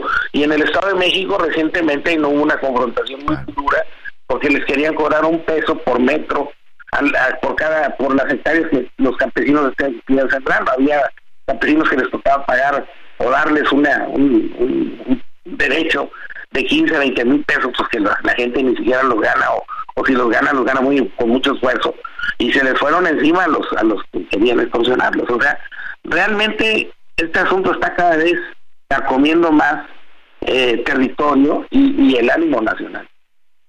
Oye, este, ya para concluir y agradecerte esta, esta oportunidad de platicar contigo, Cuauhtémoc, el 2024 se pinta un año complicado eh, económicamente, en cuestión de finanzas, en cuestión de costos de productos, por el tema de las elecciones. Y vaya, no es que seamos sabes de mal agüero. Así sucede siempre que hay elecciones federales, porque hay incertidumbre, hay nerviosismo, empiezan las especulaciones, el costo, el producto de la canasta básica seguramente podría irse incrementando con el paso de los meses. Claro, no, no, y lo dices bien, el, el ingrediente político le, es un condimento que le viene a dar pues este más potencia a este a este problema que tiene la economía nacional, que es la inflación. La inflación es un problema social, es un problema que golpea a los más vulnerados, a los más vulnerables, perdón, a la gente de mayor marginación, a la que destina más de su dinero para la compra de alimentos, que son no poca gente en el país. Estamos hablando de que el número redondo, 50 millones de mexicanos viven en la pobreza, o pobreza o pobreza extrema. Entonces, esta población que es el piso de la del contrato social o de nuestra sociedad, son las que se la viven muy dura para poder salir adelante en los compromisos eh, eh, de, abasto y, de servicios. Entonces, pues eh, es aquí donde está el problema y con lo de con lo de las elecciones federales, pues ahí se le va a agregar más y este es un año en general va a ser igual de complicado o más tal vez que lo que vivimos en 2023. Cuauhtémoc Rivera, como siempre, señor, te mando un abrazo, gracias por tu tiempo. saludo de parte de Javier La Torre. No, salúdame a Javier y, a ti, muchas, gracias por recibirnos y, bueno, fuerte abrazo. Ahí está Cuauhtémoc Rivera, presidente de la Alianza Nacional de Pequeños Comerciantes. Así que no se espante si esta quincena tiene que ir a hacer su canasta básica. No se ve, no, ahora sí que este, pues a echarle el lápiz y sobre todo a sacar la calculadora, porque sí, es un incremento que se está presentando en algunas partes, en algunas partes del país, y ya le decía, el sureste se nos está presentando el mayor. Bueno, en estos días seguramente ha visto, mire, ah, ya aquí lo hemos dicho y no nos cansamos de decirlo. ¿Qué le pasa a la oposición de este país? Si hay algo que simple y sencillamente no se entiende, es que la oposición, más allá de sumar, más allá de tratar de hacer un papel decoroso, cada vez es más vergonzoso. Ahora, pues hemos visto que en el estado de Coahuila, recordemos que en la elección pasada, en estas llamadas elecciones intermedias en el estado de Coahuila, el PRI, PAN, PRD, pues unieron fuerzas en esta alianza que han tenido para poder este, competir. Al final ganaron, con Manolo Jiménez llegaron a la gubernatura. Bueno, pues el día de ayer en las redes sociales Marco Cortés, el presidente nacional del PAN, en donde me parece un descaro y una falta de respeto este, para los ciudadanos y los votantes, le hizo un reclamo airado, un reclamo fuerte al gobernador de Coahuila porque no cumplió no cumplió las cuotas. Entendemos que hay acuerdos en donde, por supuesto, hay cuotas, pero de verdad que sean tan cínicos de hacerlo públicamente, por eso, por eso muchos ciudadanos ya están cansados de los políticos de siempre, por eso muchos este, ciudadanos ya están cansados de esta forma de hacer política, y en donde Marco Cortés reclamaba pues que no les han entregado las posiciones que las posiciones que habían que habían acordado. Y esto bueno pues ha generado una disputa entre el PRI, el PAN, el PRD que creo que ya hasta Alejandro Moreno salió ahí pues para tratar de resolver, o sea, a unos meses de la elección de la elección más importante de este país, más grande en este país, es la oposición pues en lugar de seguir sumando, simple, sencillamente siguen exhibiendo pues todas las deficiencias y sobre todo pues lo mal que han hecho las cosas. Alejandro Montenegro, nuestro compañero corresponsal del Heraldo Radio en Coahuila, pues precisamente pues nos cuenta qué es lo que está sucediendo y me imagino que la gente en Coahuila no debe eh, con estos reclamos. ¿Qué tal? Muy buenas tardes, eh, Miguel. Te saludo con mucho gusto desde Coahuila. Pues toda esta situación ya tú comentabas, bueno, pues generó todo un clima de tensión ayer por acá en Coahuila y es que bueno pues fue el, eh, el día límite para el registro de coaliciones para la elección local. Hay que recordar que este año en Coahuila se van a renovar las 38 alcaldías, entonces pues toda esta situación en una eh, eh, en una coalición que se perfilaba PRI PAN PRD, bueno, pues al final del día con toda esta situación, a pesar de que eh, personajes del PAN local, el dirigente del PAN en la capital de Coahuila, diputados locales señalaban que ellos estaban, bueno, pues de acuerdo, que ellos eh, prácticamente no tenían problemas, que la alianza no corría riesgo, bueno, pues al final del día, al filo de las 12 de la noche, ya en la hora límite, bueno, pues finalmente se inscribió esta alianza y no se incluyó al PAN, quedó fuera de este acuerdo eh, con el PRI eh, y el PRD, se inscribe esta alianza sin el PAN y bueno, pues ahora el PAN, bueno, pues no le queda ya esta alternativa, a la alianza se sumó el partido local Unidad Democrática de Coahuila y bueno pues de esta forma eh, pues termina esta situación que ya bien tú narrabas estuvo presente la dirigente estatal del PAN en el registro Elisa Maldonado sin embargo al final no se logró ningún acuerdo después de toda esta situación que ya tú narrabas Miguel ¿Qué es lo que reclama? ¿Qué es lo que reclama el PAN, Alejandro? O sea, ¿qué es lo que no les cumplieron? Cuáles son los espacios o cuáles son los huesos, literal que llamarle de esta manera, que no les entregó Manolo Jiménez. Bueno, pues el, principal reclamo por parte de la dirigencia nacional del PAN es que em, no se les iba a dar la candidatura a la alcaldía de Torreón, que es uno de los municipios más importantes de Coahuila. Ahí la intención del PRI es reelegir al alcalde actual, que es priista, Román Cepeda, y bueno, pues el PAN reclamaba que se les diera esa, esa posibilidad de esa candidatura eh, eh, por parte de esta alianza. Eh, Marco Cortés decía que ya se había acordado esa situación, y bueno, pues el gobernador de Coahuila, Manolo Jiménez, le reclamó que todos esos acuerdos, o más bien le respondió que esos acuerdos estaban sujetos a que se cumpliera con el 20% o que el PAN tuviera un porcentaje de votación del 20% en la elección de 2023 y señalan que esto no se cumplió, que apenas alcanzaron un 6%. Eso, eso ese era el reclamo principal. Eh, en los documentos que exhibió Marco Cortés, bueno, pues vienen otras situaciones como que les dieran secretarías ahora que asumió Manolo Jiménez al cargo, esas de alguna forma sí se cumplieron. Sin embargo, el reclamo principal del PAN era eh, que querían la candidatura en Torreón y al parecer, bueno, pues se va a decantar por una reelección del priista que actualmente es alcalde.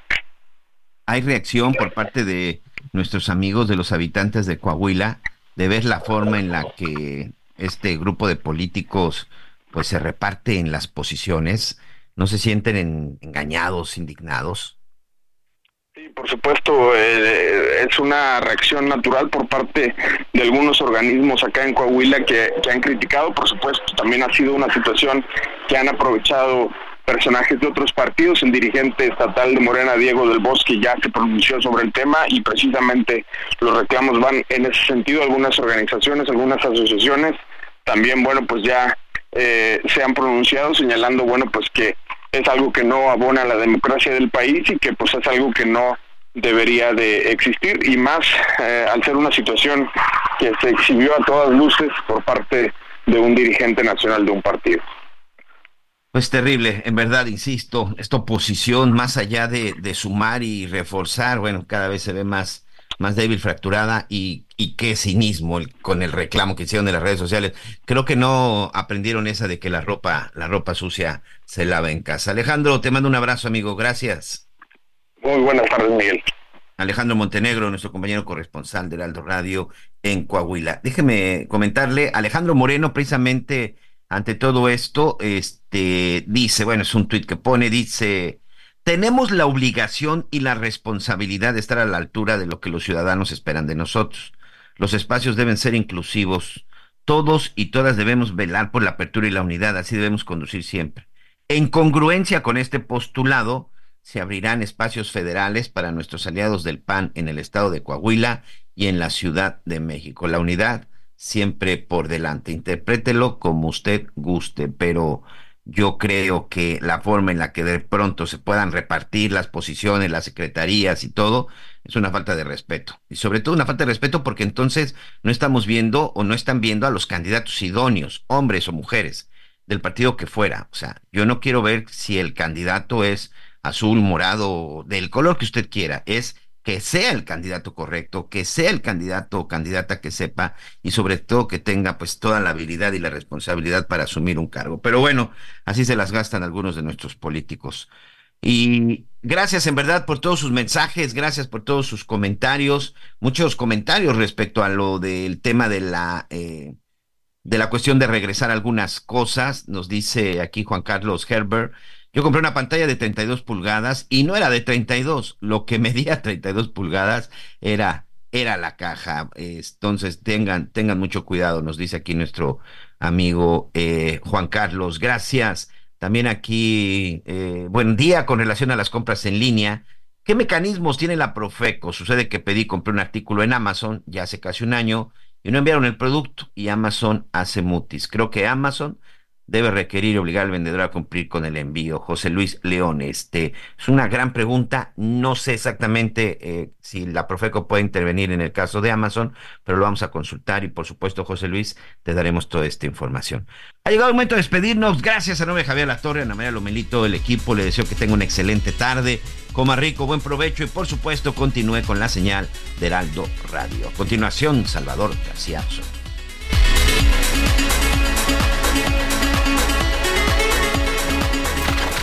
Gracias por acompañarnos en Las Noticias con Javier La Torre. Ahora sí ya estás muy bien informado.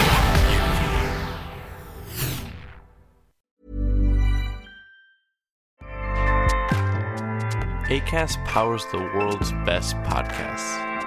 Here's a show that we recommend. The Real Housewives is a guilty pleasure for most, but if you're looking to not feel guilty about that pleasure, tune in to Everything Iconic with me, Danny Pellegrino, where I break down all the messy moments and behind the scenes antics of Bravo's popular franchise. And on Everything Iconic, I also interview celebrity guests like Kelly Ripa, Kiki Palmer, Drew Barrymore, Cameron Diaz, and more about their guilty pleasures, their past work, and so much more. So if you're pop culture obsessed and find yourself watching way too much reality TV like me, tune in to Everything Iconic with Danny Pellegrino wherever you listen to podcasts.